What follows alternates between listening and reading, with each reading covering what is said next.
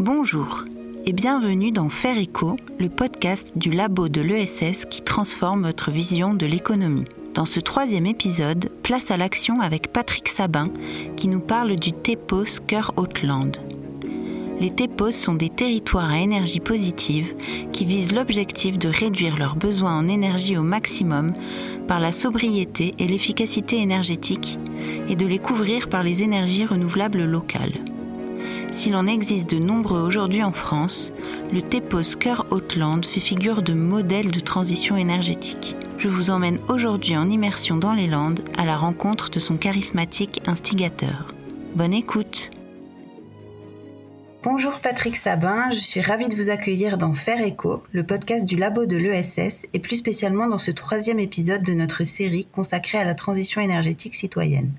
Avec vous, nous partons sur le terrain dans les Landes pour montrer que la transition énergétique est bel et bien concrète et qu'elle s'applique déjà à l'échelle du territoire. Alors est-ce que pour commencer, vous pouvez peut-être vous présenter et nous dire qui vous êtes? Bien sûr. Euh, bonjour, euh, bonjour à vous. Je suis Patrick Sabin. Je suis maire de la commune d'Escourses, une petite commune qui se trouve aux portes de Mimizan, donc euh, entre, on va dire entre Biscarrosse et Veille-Saint-Géron, pour ceux qui connaissent. Voilà, nous sommes euh, dans le massif euh, des Landes et de Gascogne. Voilà, ma commune euh, est une commune de 800 habitants et nous faisons partie d'une communauté de communes qui s'appelle la, communauté de communes Cœur-Hautland, qui est une commune qui a une surface de 180 000 hectares pour 16 000 habitants. Voilà, une commune donc très étendue, comme vous pouvez le constater. Et du coup, je sais que vous êtes aussi à l'origine du territoire à énergie positive de la communauté de communes Cœur Hautland. Est-ce que vous pouvez nous expliquer pourquoi vous avez créé ce, territoire à énergie positive ou TEPOS et quelle est son histoire, son point de départ? Alors, le, point de départ de, cette démarche, bon, bien sûr, j'avais, euh, euh, vous en doutez bien, une fibre quand même euh, écologique et me dire qu'il fallait, qu'il fallait absolument qu'on fasse quelque chose. Et l'élément déclencheur, ça a été la tempête Klaus. La tempête Klaus euh, en janvier 2009, où on s'est retrouvé avec euh, toute une partie de notre forêt environnante euh, à 40% qui était par terre, et ensuite 20% de plus, puisque la forêt était attaquée par les affaiblie, elle était attaquée par les insectes. Voilà, donc on a perdu en gros 60% du massif forestier. Et c'est là qu'on a eu le, je dirais le, déclic en se disant, faut absolument qu'on réagisse, faut absolument qu'on fasse quelque chose. Il n'y a pas de petites actions. Voilà. Et donc, on on, évidemment, c'était assez compliqué de savoir comment on allait se lancer, surtout quand vous êtes maire d'une petite commune et quand vous avez envie d'entraîner euh, tous les acteurs autour, autour de vous. Et euh, vraiment, si, je dois dire, il y a un élément qui est important dans, dans, notre, dans le début de notre démarche, c'est tous les opérateurs, euh, les opérateurs de développement d'énergie renouvelable. Je parle d'éolien et de photovoltaïque qui sont venus nous voir après la tempête en nous disant voilà monsieur le maire euh, votre forêt est par terre euh, on pourrait mettre des éoliennes on pourrait mettre du photovoltaïque. Et ce qui nous a surpris à l'époque c'est que tous les opérateurs qui sont venus nous voir en fait c'était des opérateurs exogènes dont on n'avait jamais entendu parler. Et là je me suis dit non mais il faut absolument qu'on fasse quelque chose il faut absolument que les collectivités euh, puissent voilà regarder un petit peu comment on pourrait investir dans ces énergies renouvelables laisser l'argent sur le territoire et que ça s'en aille pas à travers euh, voilà des fonds de pension ou, euh, voilà, ou des sociétés exogènes. Le point de départ, c'était vraiment ça. C'était le déclic de voir arriver toutes ces sociétés exogènes sur notre territoire. C'était vraiment l'idée de relocaliser euh, l'économie et peut-être d'avoir une certaine autonomie aussi au niveau énergétique. Oui, c'est ça. C'était exactement ça. C'était de se dire que, alors, il fallait bien sûr avoir avoir dans la tête qu'on était rentré dans un marché libéralisé du marché de l'électricité et, du gaz, et que n'importe qui pouvait venir produire euh, l'électricité en France, n'importe quelle société euh, étrangère pouvait venir produire l'électricité euh, et du gaz en France. Donc il fallait avoir déjà ça, ça dans l'esprit.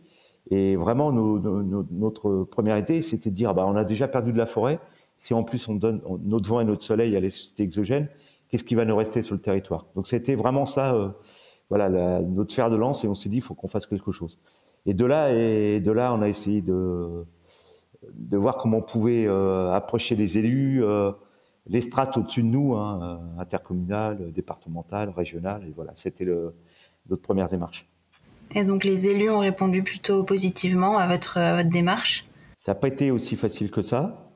Euh, je dois dire que euh, ce qui nous a aidé surtout, c'est euh, la caisse des dépôts et consignation, où je suis tombé sur un monsieur qui s'appelait Xavier Roland Bilchard, qui était le directeur de la caisse des dépôts et de consignation, et qui était complètement en phase avec ce qu'on pensait en disant mais oui, vous avez raison, il faut mieux qu'on vous aide vous, les collectivités, les citoyens, les acteurs locaux, plutôt que d'aller aider les voilà des, des sociétés exogènes. Voilà, c'était vraiment, il a été vraiment pour nous un fer de lance. Et il nous a fait croire en ce qu'on à notre idée, voilà, et c'est pour ça qu'on a poussé plus loin. Alors après, on a été aidé par, euh, je dois dire, assez fortement par la région, euh, une élue, euh, une élue notamment qui a porté ça auprès du président Alain Rousset en disant voilà, il faut absolument qu'on aide les collectivités, les territoires ruraux à, se lancer dans cette démarche plutôt que, que ce soit les fonds de pension euh, ou les sociétés exogènes. Voilà, tout, est parti de là. Et, depuis, donc ça c'était il y a quelques années, Qu'est-ce que vous avez mis en place comme activité et qu'est-ce qui se passe aujourd'hui au sein du TEPOS Alors déjà, c'était la, création des territoires TEPOS. En fait, en fait, fort de, de notre idée et puis du fait que la région vous veut nous suivre, on a, ils ont lancé un appel à projet qui s'appelait, qui s'appelait Territoire énergie positive. Il y a eu sept territoires dans l'ancienne Aquitaine qui ont été retenus hein, après cet appel à projet euh, pour lancer des démarches et inciter les autres collectivités à se lancer dans la démarche euh, territoire énergie positive. Alors, euh, ce, ce TEPOS n'a pas été inventé par, par la région Aquitaine, hein, le mot TEPOS, mais bon, il a été porté par Leclerc et Leclerc a, a accepté de céder ce nom, ce nom TEPOS à la région Aquitaine et elle a lancé son premier appel à projet. C'est comme ça que c'est parti. Voilà, la démarche, en fait, elle date réellement de 2012. Voilà, en septembre 2012. D'accord. Et, donc aujourd'hui, qu'est-ce qui se passe? Vous avez des, mis en place euh, de, des énergies renouvelables euh, sur votre territoire euh, Quel type d'énergie alors, alors, oui, effectivement, mais, mais pas que. En fait, le, le, but de, de cet appel à projet de la région, c'était faire un diagnostic du territoire. Savoir quel, quel, type d'énergie renouvelable on, pouvait développer, comment on pouvait faire pour réduire la consommation la consommation d'énergie, voilà ce qui était important. Qu'est-ce qu'on pouvait créer comme économie circulaire? Quel type euh, de recettes on pourrait conserver sur le territoire pour avancer sur la transition énergétique? Comment on pouvait faire pour euh, mettre autour de la table tous les acteurs? Et ça, tout ça, ça a été notre feuille de route.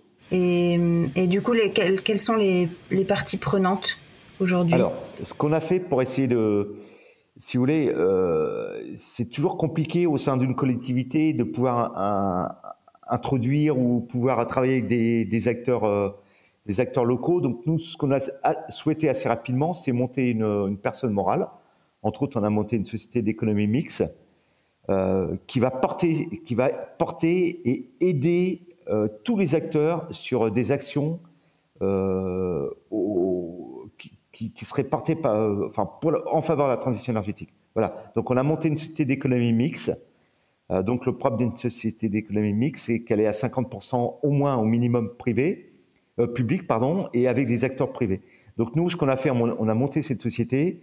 On a réservé 25% du, capital aux citoyens et avec deux acteurs locaux qui sont les opérateurs, mais voilà, mais vraiment les acteurs, euh, voilà, girondins, voilà, qui sont les acteurs locaux.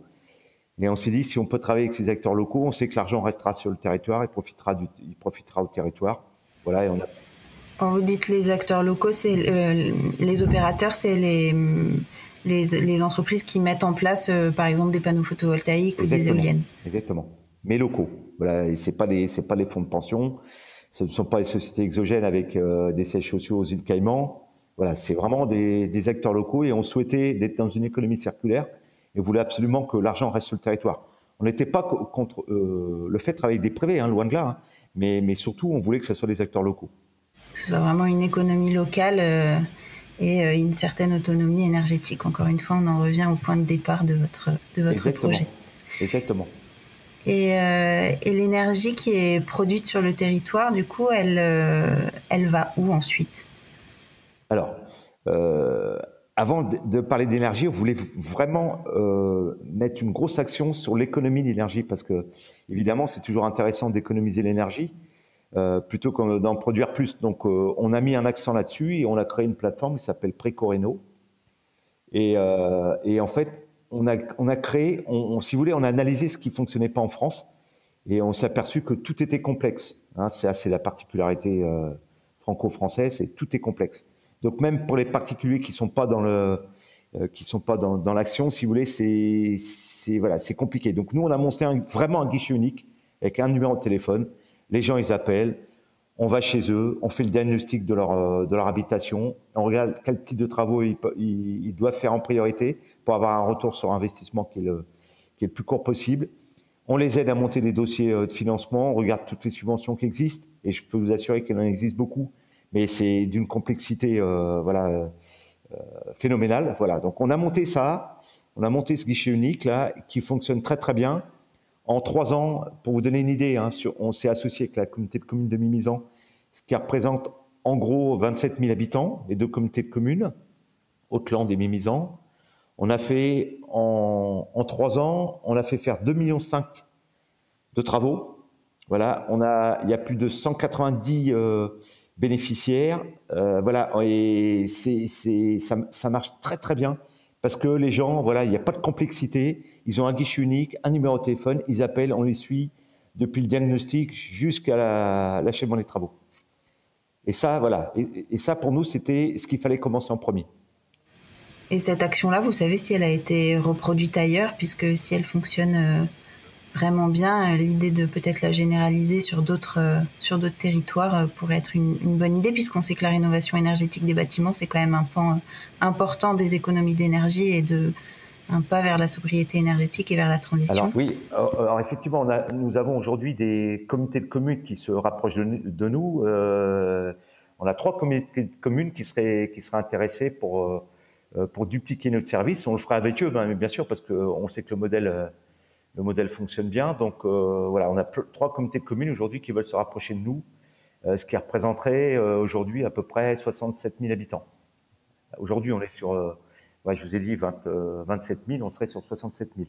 Voilà, sur le même modèle, hein. vraiment un modèle, un modèle où vous avez un guichet unique, un seul numéro de téléphone, un modèle voilà, qui parle à tout le monde et qui est simple.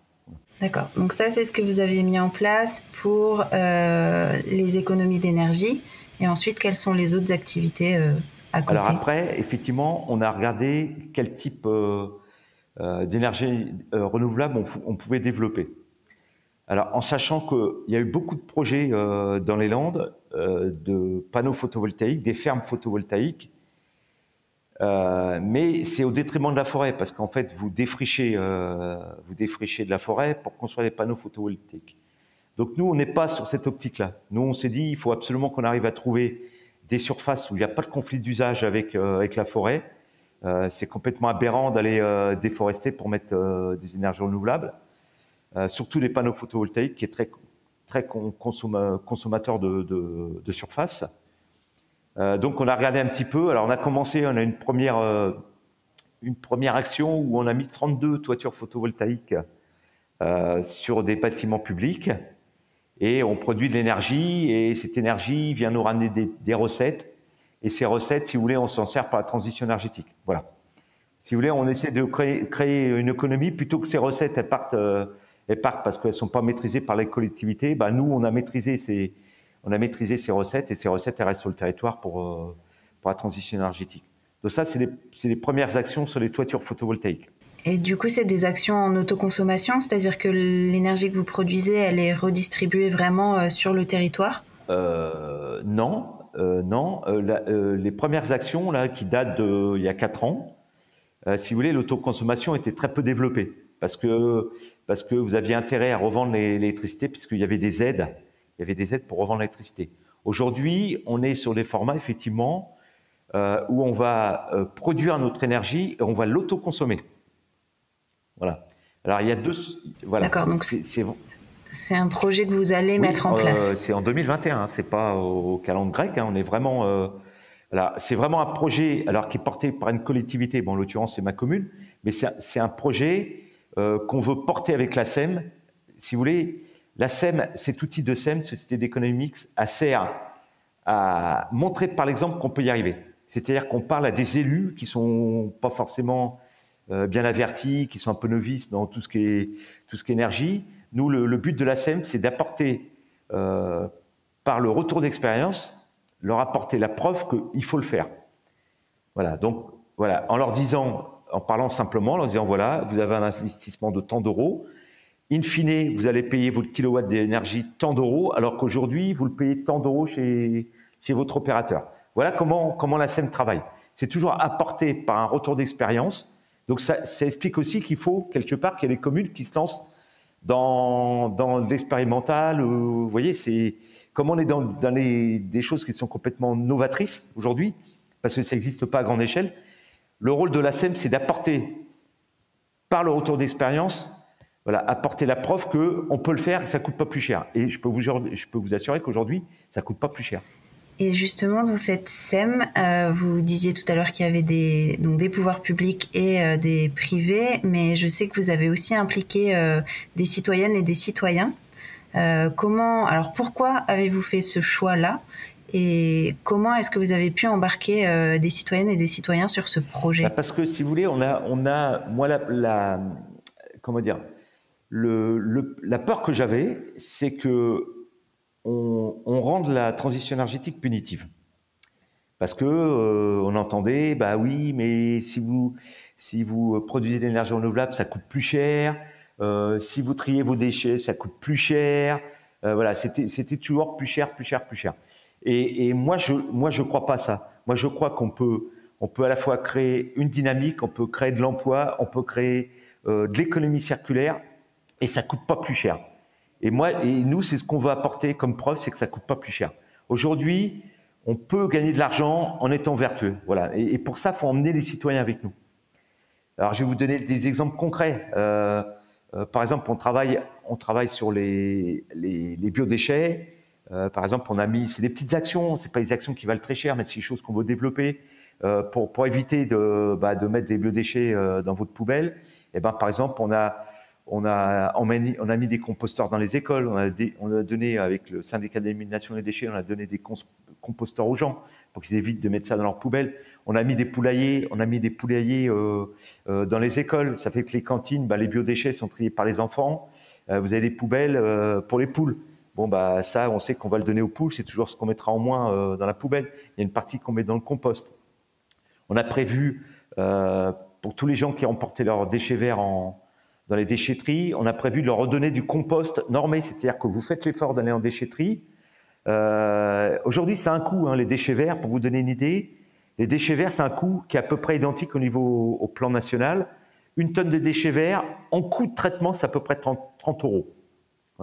Aujourd'hui, on n'en fait rien, ou pratiquement rien, ou alors vous avez euh, des gens qui vous les récupèrent, qui sont à 400 ou 500 km. Vous avez donc, voilà, c'est affolant d'aller porter des déchets verts à plus de 300, 400 km, c'est complètement affolant.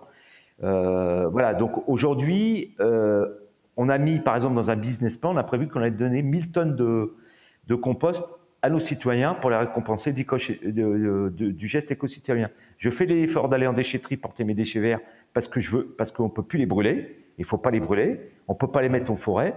Je fais l'effort d'aller en déchetterie. Bon, les déchetteries chez nous, c'est moins d'un quart d'heure en voiture. Hein, c'est pas non plus le bout du monde. Hein. Et eh ben, en contrepartie, on les récompense. Vous voyez, on veut, on veut toujours associer le citoyen. Donc c'est pour ça que c'était important pour nous qui rentrent dans la SEM, parce que ça, leur permet, ça leur permet déjà d'avoir des actions, des propres actions qui vont mener eux, mais ça leur permet aussi de les associer à nos actions et qui nous apportent aussi peut-être des, euh, des idées qui puissent être partagées euh, par tout le monde. Et aujourd'hui, dans la SEM, du coup, la partie citoyenne, c'est une coopérative, c'est ça? C'est ça. On n'a pas voulu rentrer euh, directement les citoyens dans la SEM parce que ça a été compliqué au niveau du conseil d'administration, de l'Assemblée générale. Donc, donc ce qu'on a fait, on leur a demandé de monter une, une, une SAS sous, forme, euh, sous forme coopérative. Aujourd'hui, on a 156 actionnaires. Voilà, et eux, ils ont leur propre structure dans laquelle ils vont développer leurs propres projets. Et puis, ils seront aussi, euh, ils auront une personne au conseil d'administration de la SEM qui pourra aussi donner ou rapporter un peu les idées que leur coopérative euh, pourrait porter. Voilà. Et est-ce que vous avez un exemple de projet qu'ils mènent euh, par eux-mêmes, quelque chose qu'ils auraient mis en place? Oui, ils sont en train de mettre en place un projet d'ombrière photovoltaïque sur, sur un karting pour, pour ranger les kartings. Euh, Et donc, ils se sont arrangés avec, avec le propriétaire. Ils vont porter ce projet et bah, ils, vont, ils vont revendre l'électricité à une coopérative citoyenne, à une coopérative d'énergie, pour pas le cacher, c'est Enercop. Ils vont vendre leur, énergie à Enercop pour rester toujours dans le format coopératif. Ça va leur, en gros, ça va leur faire une marge entre 3005 et 4000 euros par an. Ça leur permet d'avoir des petits projets, monter des poulaillers ou monter d'autres projets. Vous voyez, ça leur permet aussi d'associer d'autres citoyens. Euh, voilà, on est dans une démarche. C'est pas, c'est pas de haute voltige avec des gros. Voilà, il n'y a pas, a pas des grosses sommes en, en, jeu si vous voulez, mais ça permet quand même de, de monter des projets et d'associer euh, tous les citoyens et de voir aussi les effets assez rapides, de se dire que c'est pas des projets euh, dont on verra les fruits dans, dans 10 ans ou dans 20 ans, mais, mais qui se font aussi un peu concrètement assez rapidement, je pense. C'est ça, et c'est surtout de dire que dans les territoires, il existe des gens qui portent des projets, et euh, voilà, parce qu'on a toujours l'impression que c'est lointain tout ça, que ça se décide à Paris, qu'on n'en voit pas concrètement, on voit rien sur le territoire. C'est important de voir qu'il y a des choses qui existent. Quand vous allez chercher votre compost en, vous allez porter vos déchets verts en, déchetterie, que vous récupérez votre compost, là, vous avez quelque chose de concret. Et derrière tous ces, tous ces projets, et derrière ce donc, territoire à énergie positive, il y a quand même, euh, j'imagine, un, modèle économique euh, qui sous-tend le projet. Est-ce que vous, pouvez euh, nous en parler un petit peu et nous expliquer comment vous, vous avez fait pour avoir un projet qui soit aussi économiquement viable? Alors, si vous voulez, aujourd'hui, il faut être très clair. Hein. Quand vous êtes novateur sur les démarches, vous êtes, vous êtes souvent sur quelque chose qui n'est pas construit à grande échelle. Donc, vous avez euh, forcément des surcoûts au départ. Je vais vous donner un exemple concret qui va vous parler. Vous parlez d'hydrogène aujourd'hui. Euh, on a fait des études sur les hydrogènes. Aujourd'hui, si vous achetez un véhicule hydrogène, un poids lourd, par exemple, euh, une benne à ordures, pour vous donner, pour, parler concrètement, aujourd'hui, une benne à ordures à hydrogène, vaut trois fois le prix d'une benne à ordures à gasoil. Voilà la particularité d'être novateur et de lancer des projets comme ça, c'est que vous avez des aides. Aujourd'hui, voilà, vous avez, vous répondez à des appels à projets, vous avez des aides qui viennent, dans la plupart des cas, compenser le surcoût que vous auriez, ou même des fois qui vous permet de d'amortir largement et des fois de démarger, de, de un petit peu. Voilà. C'est le modèle, c'est le modèle du, du développement à grande échelle qui est comme ça. Vous êtes novateur, ça n'existe pas. C'est pas les constructions à grande échelle, donc ça coûte un peu plus cher. Donc vous êtes aidé et euh, souvent les aides compensent le surcoût. Des fois bien au-delà. Donc vous, vous avez été au départ aidé, oui. Ouais, très très aidé, très aidé. On a été très aidé. On a eu sur des projets, euh, euh, on a eu sur des projets, on a été subventionné à 80%. Voilà. Aujourd'hui, on n'est plus subventionné à 80%, mais aujourd'hui, nous, on s'est engagé à échanger avec les élus d'autres comités de communes ou de communes en disant voilà ce qu'on a mis en place, allez-y, c'est le moment d'y aller. Le jour où vous, serez, ça sera obligatoire parce que ça sera dans la loi, vous n'aurez pas les mêmes aides. Tout est, tout est comme ça. Hein. La construction, une fois vous l'avez bien compris, moi, moi je suis, je suis pas, suis pas du tout euh, né dans la politique. Hein. Je suis un maire d'une petite commune, mais j'ai bien compris que le fonctionnement aujourd'hui il est comme ça. Quand vous êtes novateur, vous avez des aides. Le jour où ça devient obligatoire, vous n'avez plus d'aide. Et du coup, comment vous faites pour euh, pérenniser ce projet, alors que ce soit économiquement, mais aussi euh, euh, comme c'est un projet qui implique beaucoup de, de, pouvoir public, pour qu'il ne soit pas soumis aux changements politiques potentiels et qu'il puisse perdurer dans le temps, même si il y a des changements. Par exemple, il y a les élections régionales cette année. Si jamais la région devait changer, comment est-ce que le, le projet pourra perdurer? Alors, votre question est intéressante et je vais vous faire une réponse euh, très franche. Euh, je fais pas de politique et, et bien m'en a pris. Donc, euh, en fait, on a été. ce qui était assez marrant, c'est que quand on me fermait la porte d'un côté, et eh ben j'allais j'allais sur l'autre porte. Et c'est des fois des gens qui étaient du même bord euh, où j'avais une porte fermée et de l'autre côté j'avais la porte ouverte. Donc c'était assez marrant. Voilà. Euh, on a été soutenu, par exemple, on a été soutenu par le ministère euh, de la transition écologique sous Ségolène Royal. Euh, on a eu beaucoup d'aides. Euh, on a eu, on a été, on a eu plus de 500 000 euros de subventions pour des projets concrets. Hein. Alors je peux pas rentrer dans le détail parce que sinon j'en ai pour deux heures, mais on a eu 500 000 euros de, de, de subventions. On a eu sur un autre projet, on a eu un million d'euros. Euh, après, quand ça a changé de gouvernement, et ben on, s'est rapproché, on s'est rapproché des gens qu'il fallait au ministère. Ils ont relancé un appel à projet qui s'appelle le contrat, de transition écologique.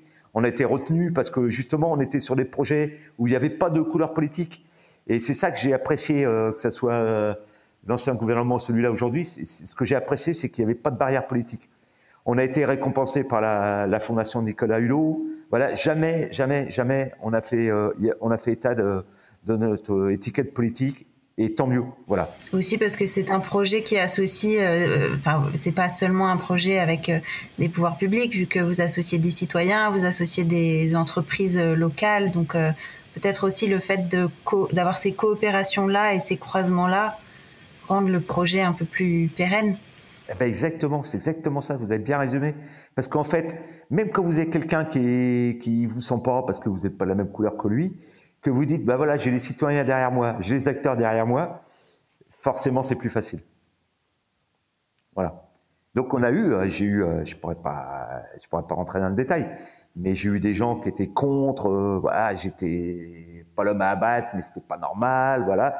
Et puis aujourd'hui, qui se rendent compte, et puis tant mieux. Et puis moi, c'est le résultat qui compte et, et ils se rendent compte que finalement on arrive à emmener tellement de monde avec nous que, que c'est une cause commune, le réchauffement climatique. Je veux dire, on doit pas, c'est une cause commune, quoi. Dire, tout le monde doit lutter à, son niveau, mais tout le monde doit lutter contre le réchauffement climatique. Voilà, donc euh, on peut. Voilà. Alors c'est vrai que le mieux, comme je vous l'ai dit euh, au début, quand vous n'avez pas de couleur politique, c'est d'autant plus facile. Et du coup, euh, est-ce qu'aujourd'hui, il existe un réseau de TEPOS Parce que vous, n'êtes pas le seul, il y en a, a d'autres. Vous le disiez tout à l'heure, il y a eu des appels à projets.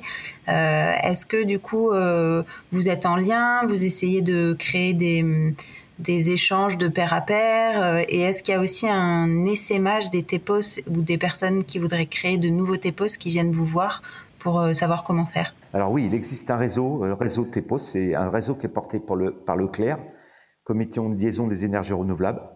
Donc c'est une, une, association de loi 1901 qui, qui, qui, a pignon sur rue, ils ont toutes leurs entrées en ministère, et eux, ils ont été ils ont été les pionniers, quoi. Ils nous ont tous emmenés. Il y a un réseau d'échange. Moi, j'ai dit 10 mails ou 12 mails par jour. On échange entre les collectivités qui sont déjà dans le réseau TEPOS.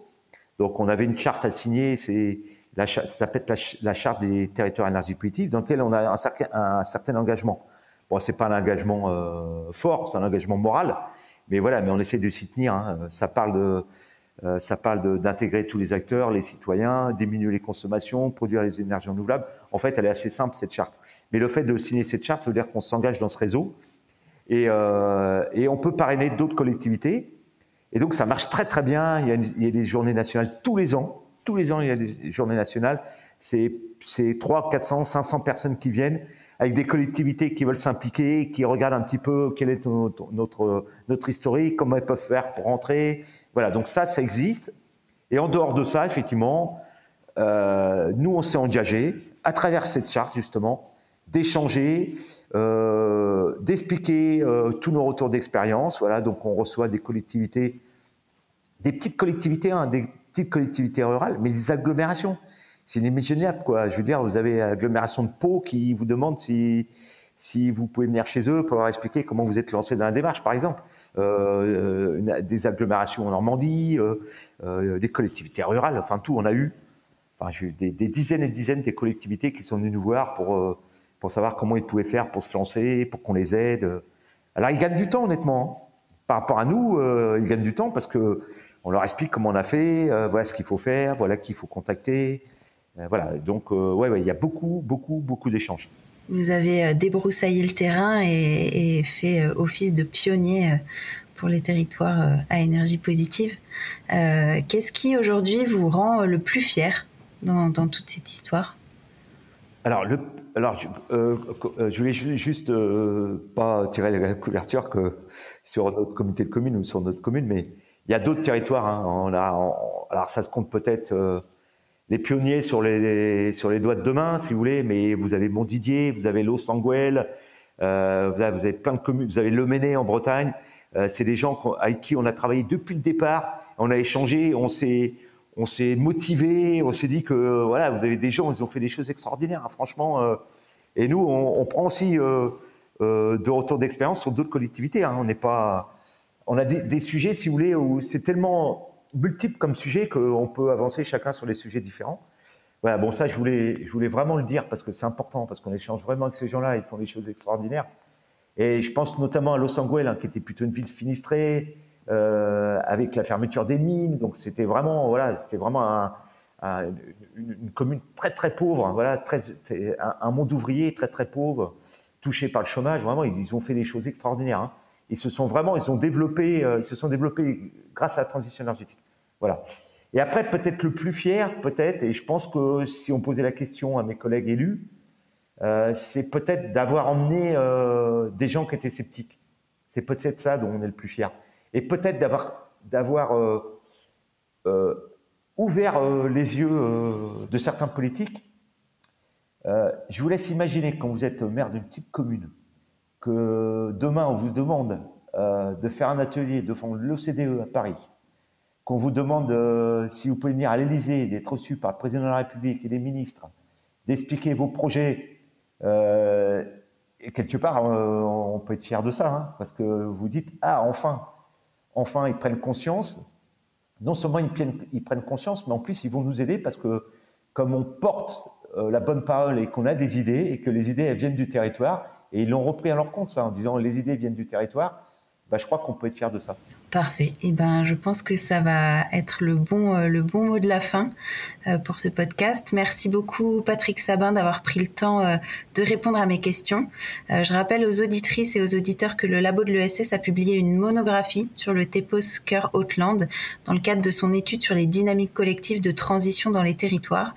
Cette monographie ainsi que toutes nos études sont à consulter sur le site du labo